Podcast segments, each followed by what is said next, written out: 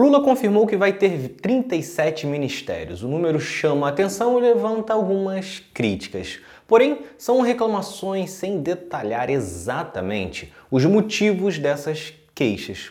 Falam do aumento da máquina pública sem explicar exatamente do que se trata, com o objetivo mais de confundir e criar uma antipatia do que de fato informar. Só para você ter uma noção, segundo Ciro Nogueira, que é aliado de Bolsonaro, o aumento de ministérios causaria o custo de 500 milhões a mais. Só que aí tem um porém. Como eu disse, essa é uma informação dita por um opositor a Lula, ou seja, na prática, o custo deve ficar bem abaixo disso.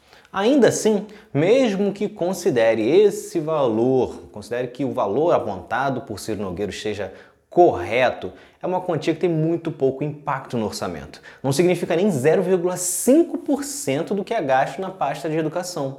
Mas, novamente, os valores certamente serão muito inferiores a isso.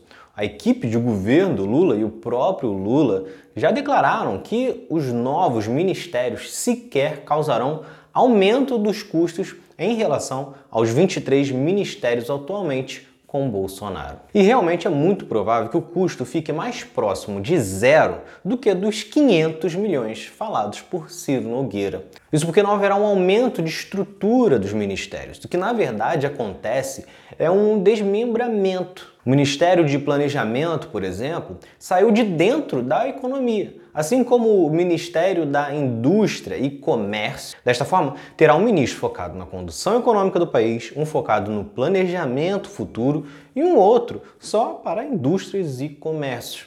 Com isso, cada um poderá se dedicar somente à sua área, propor soluções e ouvir quem precisa.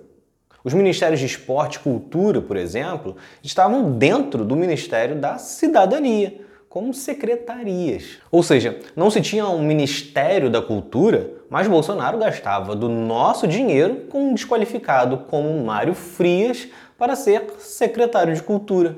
De novo, mesmo só o Ministério dos Povos Originários, que na prática vai unificar todos os diversos debates da pauta indígena em uma pasta do governo. O fato é que a ideia é que com mais ministérios seja possível ouvir melhor as reivindicações de cada setor ou grupo social. Embora, claro, é uma forma também de dar espaço político a alguns nomes. E isso está longe de ser uma exclusividade brasileira. Por mais que a maioria dos países tenham ali entre 15 e 25 ministros, o Canadá, por exemplo, que é um exemplo de país para muitos, tem 38. E olha que a população deles é quase seis vezes menor do que a nossa.